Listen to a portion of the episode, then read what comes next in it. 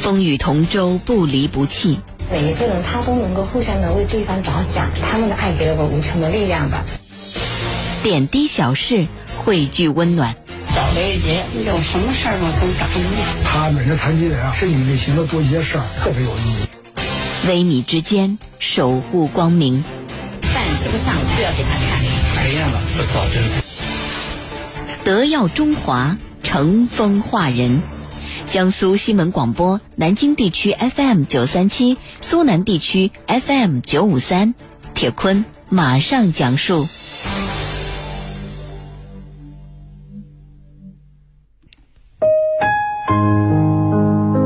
在我们的身边，总有这样的一些人，他们有的乐于助人、孝老爱亲，有的见义勇为、敬业奉献、守信重诺。他们中的佼佼者，我们称之为道德模范。二零一七年，按照严格把关、确保质量的原则，经过严格规范评选程序，有五十八名优秀代表获得了第六届全国道德模范荣誉称号。二百六十五名获得第六届全国道德模范提名奖。他们当中有隐姓埋名三十载，带领科技人员研制出我国第一艘核潜艇的老专家黄旭华，有带领群众致富的当代愚公黄大发，有投身公益事业的人民艺术家田华，还有已经去世的以身许国的知识分子黄大年，人民的好公仆廖俊波等等。他们都获得了第六届全国道德模范荣誉称号。他们的事迹感人肺腑，值得永远学习铭记。他们当中还有许多人在平凡的岗位上有着不平凡的故事，那都是我们学习的楷模。下面的时间，我们来认识其中的三位。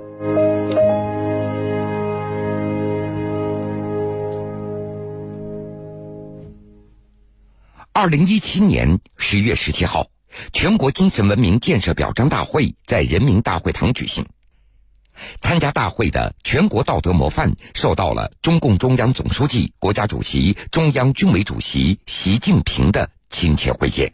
十七号上午，人民大会堂金色大厅暖意融融，参加全国精神文明建设表彰大会的六百多名代表精神饱满，笑容洋溢。九时三十分。习近平等来到这里，现场响起热烈掌声。表们热情握手，亲切交谈。代表们纷纷向总书记问好。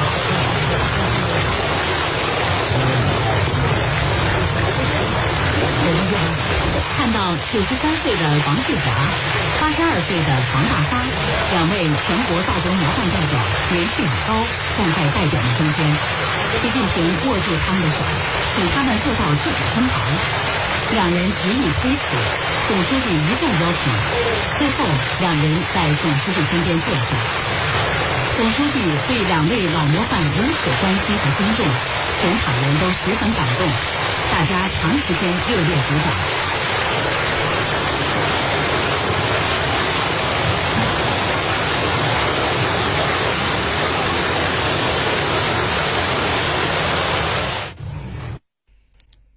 圆梦中国，德耀中华。第六届全国道德模范颁奖仪式前不久在中央电视台播出。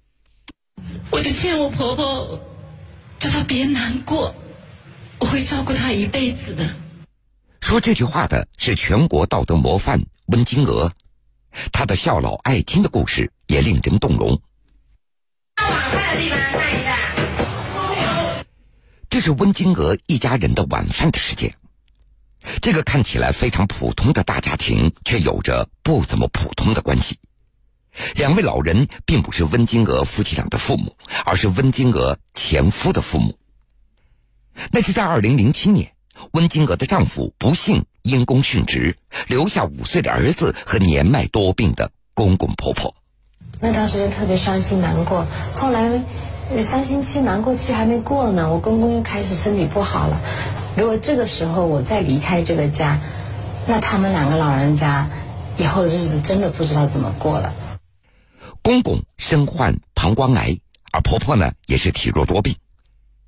他们的女儿在农村经济条件也都不怎么好。温金娥就决定继续赡养公公婆婆，照顾他们一辈子。公公他膀胱癌做了三次手术，每次做完手术以后，连续八周要去做化疗，每三个月要去住院，大概半个月左右去检查一次。看到温金娥一个人背负这么沉重的负担，当时也有好心的同事劝她重组一个家庭。而温金娥坚持一定要带着前公公婆婆一起生活的要求，让好几次的介绍也都没有了下文。直到汤云辉的出现，我们还是挺有缘分的嘛。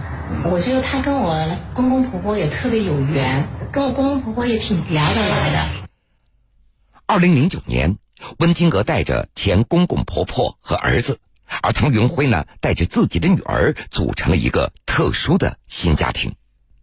汤云辉，时间是跟他公公婆婆跟在一起，就当他父母亲一样，包括我们的长辈也说对他们好一点。和睦的家庭，亲人的关爱，公公历经八年的治疗，病情也逐渐的好转了。二零一四年一直到现在，就再也没有复发过了。老两口的身体好了，这每天把家务事也操持的井井有条。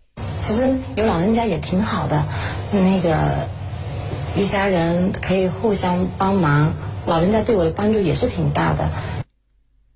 不仅如此，温金娥对现在的公公也非常的孝顺，隔三差五的都要去看望一下，一家人聚餐也一定要把公公给接过来。温金娥的丈夫汤云辉。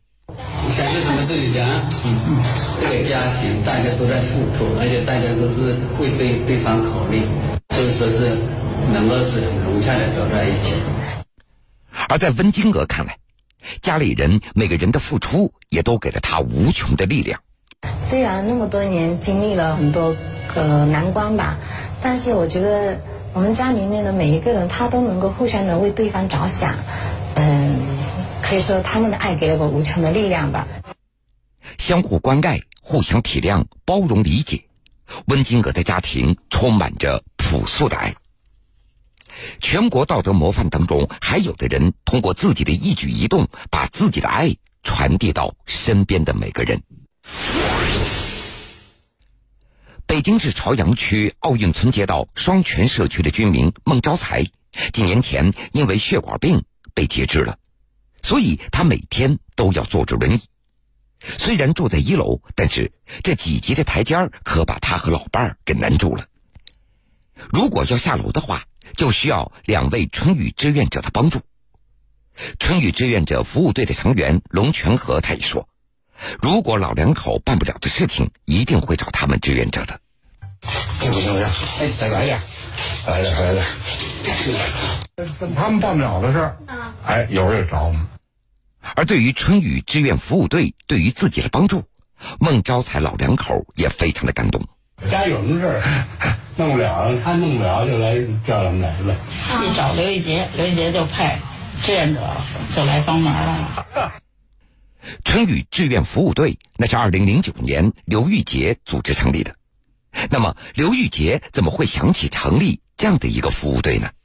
我们小区就是老旧小区。老年人多，残疾人多，特别空巢老人多，我们就低龄包高龄啊。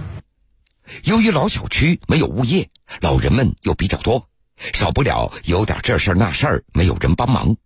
刘玉杰他就想成立志愿服务团队，为老人和残疾人做点事儿。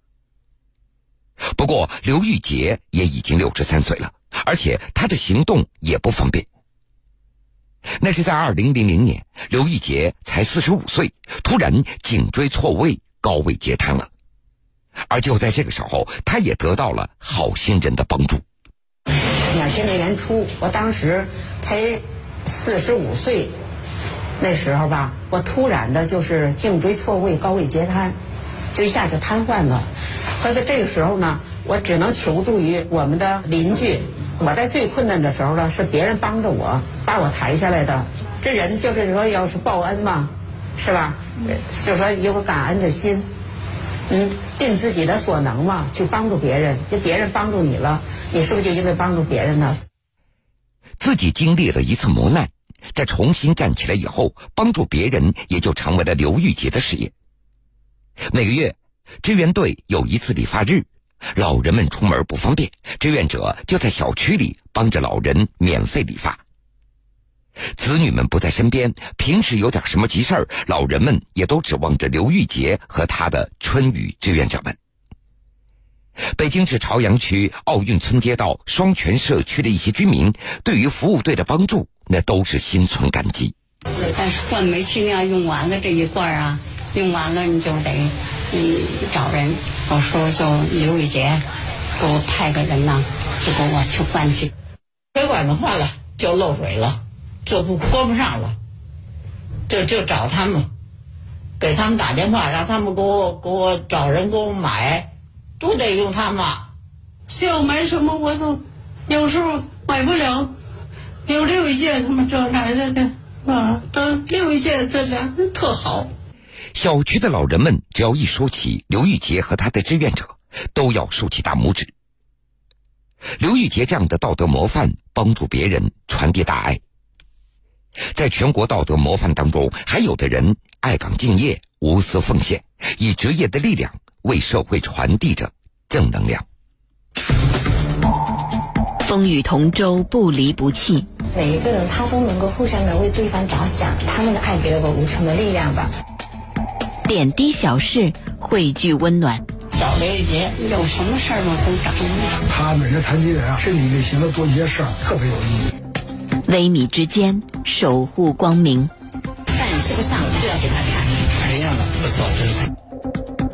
德耀中华，乘风化人。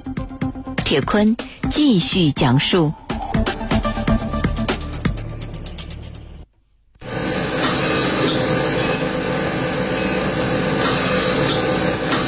在浙江大学医学院附属邵逸夫医院眼科手术室里，正在进行的是一台姚氏法角膜移植手术。接受手术的是一名十四岁的男孩，叫刘林。之前，他由于圆锥角膜破裂、水肿，导致左眼失明。这台手术持续了一小时二十分，主刀医生就是第六届全国道德模范、浙江大学医学院附属邵逸夫医院眼科主任姚玉峰。那如果是呃按照传统的角膜移植这样子跟他换的话呢？因为会排斥反应，他这一辈子他活到八十岁的话，那至少还要换换换六七次，就是，那这对他来说就就就会变得很不幸，是吧？这负担会很重。因为现在这个手术本身很成功，那么意味着他就一辈子不会发生排斥反应。原则上来说，他只要呃一次移植，终身就受益了。就幸运的是，刘玲不会再受到排斥反应的困扰了。而他不知道的是，为了解决排斥反应这样的难题，全世界眼科医生都付出了将近一个世纪的努力。上世纪九十年代，在日本留学的姚玉峰就破解了排斥反应所发生的机理。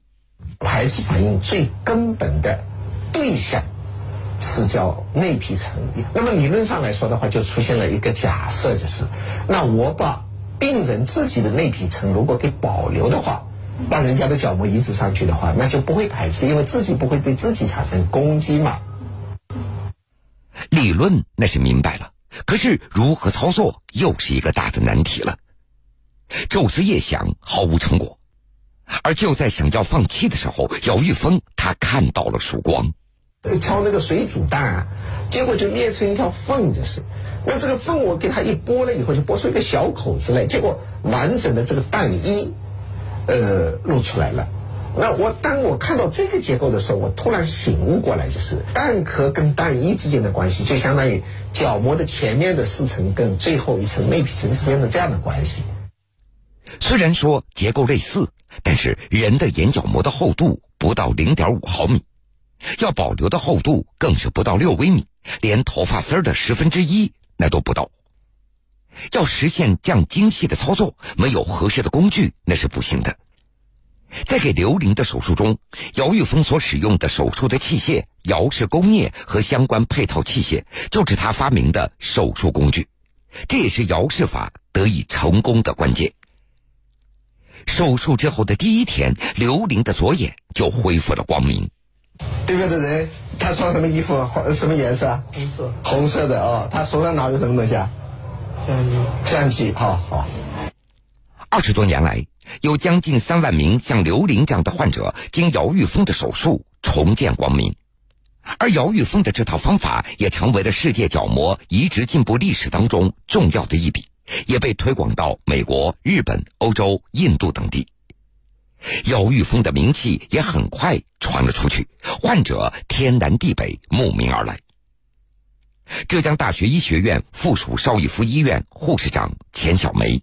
他是跟我们有护士有个有个约约好三张的，就是必须要给他们加号。那他就是我我今天看的迟一点，饭没有吃，吃不上，就要给他看。目前我国大约有一千万角膜病人，而角膜病的盲人达到了三百万。即使已经是超负荷工作了，姚玉峰还经常觉得不够。从二零零九年开始，在医学会和邵逸夫医院的支持下。姚玉峰开始办起了学习班，向来自全国各地的医生普及他的姚氏法，并且分享各种角膜病的诊疗方法，帮助基层医生构建知识基础，了解国际进展，掌握诊治技能。浙江宁波市眼科医院的医生文峰在二零一零年参加培训的时候，他才接触到姚氏法。在掌握姚氏法以后，他开始应用于临床上了。我们采取姚氏法的一个深板的角膜移植的方式，光学效果和那个穿透性角膜移植一样的，达到同样的一个光学效果。但是术后的一个并发症很小，它不存在一个排异反应。通过培训，姚氏法角膜移植成为眼科医生共享的一个先进技术了。有一万五千多名角膜病盲人受益于当地的姚氏法的技术。浙江余姚马珠镇卫生院眼科医生朱百传，他以往遇到一些眼科问题都解决不了，病人也只好转诊。在参加过几次学习班以后，现在朱医生也能够从容应对了。我姚教授在课上讲，是吧？怎么去过的事情，怎么去形成一个逻辑关系，是吧？怎样去得出一个正确的结论，是吧？怎么去用药，这样对我们就有很大帮助。朱医生通过培训，快速获得了角膜病诊疗的知识，解决了实际工作当中所存在的问题。而他所不知道的是，姚玉峰他在繁忙的门诊、手术、科学研究之外，还挤压出自己休息的时间，总结案例、整理课件，才能够在学习班以最高的效率向这些学员们传授自己的经验和思维方式。而姚玉峰他本人经常要在凌晨两点钟之后才能够休息。浙江大学附属邵逸夫医院眼科副主任医师王冰红，敬业，他的脑子无时无刻的在想的这个病人的一些疾病，就经常听他讲要我要做这个 PPT 学习班了，我这次要调整哪些内容，这些内容对他们可能会有更大的帮助，这样子的。姚玉峰的默默付出没有白费。一些呃会很多呃我们认为比较简单的细菌哈真菌他们会转过来，但现在的话呃就很少了。为什么？呃我们说嗯学习班的效果还是非常非常好的，都普及到了哈，他们已经都会自己处理了，就不转过来了。浙江大学医学院附属邵逸夫医院的院长蔡秀军，我从临床方面发现问题，解决问题，在这个问题当中，在解决问题过程中发现科学问题，这些性研究。带动了学科的一个发展，也培养了不少的人才。